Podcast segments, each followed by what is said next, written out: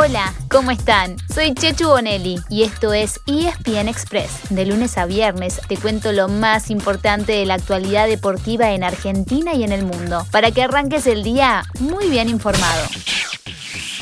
Hoy será un día atípico, con prácticamente nada de fútbol. Pero no se pongan nerviosos, que hay un muy buen motivo. Es que a partir de mañana comienza una fecha FIFA en la que habrá muchísima acción por todo el planeta. Lo más importante será todo lo que tenga que ver con el camino al Mundial de Qatar 2022. Europa, por ejemplo, jugará tres jornadas de eliminatorias en ocho días, desde un miércoles a otro. Sudamérica tendrá también una triple fecha, pero de jueves a jueves. Y también habrá partidos de la CONCACAF, África y Asia. Es decir, que de las seis regiones que reparten plazas mundialistas, solamente una no jugará eliminatorias en estos días. Hablamos de Oceanía, que recién a partir de enero 2022 comenzará a definir al equipo que luego tendrá chances de clasificar vía repechaje. Recuerden que el Mundial del año que viene será en una fecha atípica, no a mitad de año, sino entre noviembre y diciembre.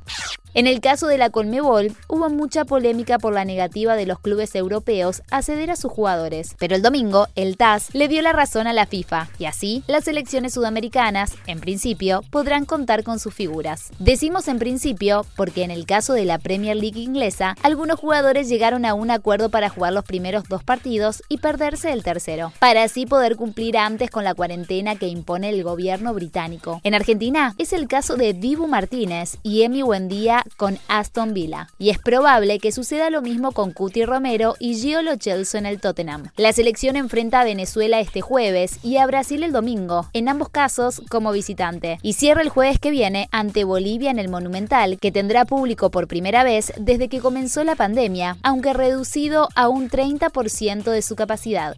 Mientras tanto, anoche terminó la novena fecha del torneo de la Liga Profesional, que no tendrá descanso durante la fecha FIFA. Después de cuatro derrotas seguidas, San Lorenzo le dio un poco de aire a su entrenador, el uruguayo Paolo Montero. El Ciclón derrotó 3 a 0 a Patronato un día después de que se confirmara que los hermanos Romero dejarán definitivamente el club. de River. Apareció Enzo Pérez. Había que empujarla, había que tocarla, había que rozarlo. Y Enzo Pérez marca el gol de River. El gol de la victoria. River se trajo tres puntos muy valiosos de Junín, donde venció 2 a 1 a Sarmiento, con un gol de Enzo Pérez en el descuento. Y en el cierre, Talleres alcanzó a Lanús en la punta tras derrotar a Estudiantes en Córdoba.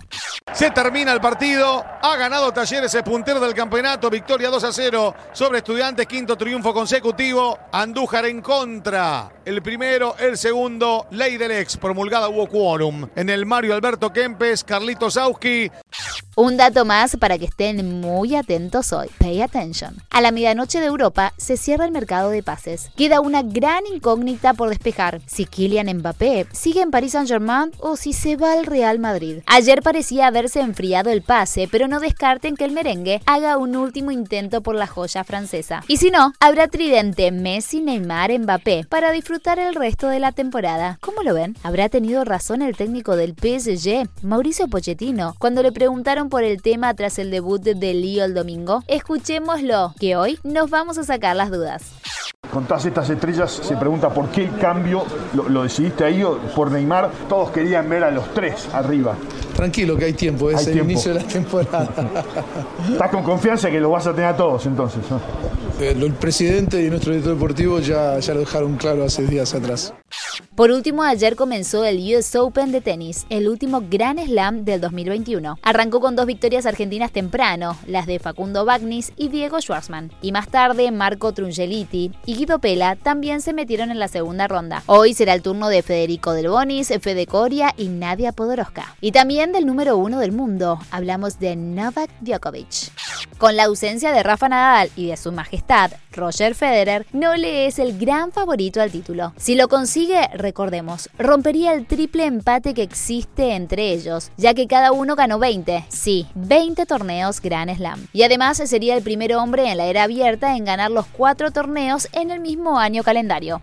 No se fueron todavía, ¿no? Muy bien, ahí los quiero, haciéndonos el aguante. ¿Quieren ver el US Open completo con acceso a cada una de las canchas? Y además del tenis y todo el deporte de ESPN, sumar, por ejemplo, Los Simpson completos, The Walking Dead y muchísimas producciones originales. Ayer les dimos solamente una palabra clave, Star Plus. Hoy no jugamos al misterio, porque ya está disponible el nuevo servicio de streaming pensado para un público adulto. Y si ya tenés Disney Plus para toda la familia, podés combinar los dos en Combo Plus. Como nos gusta, siempre nos despedimos con muy buenas noticias.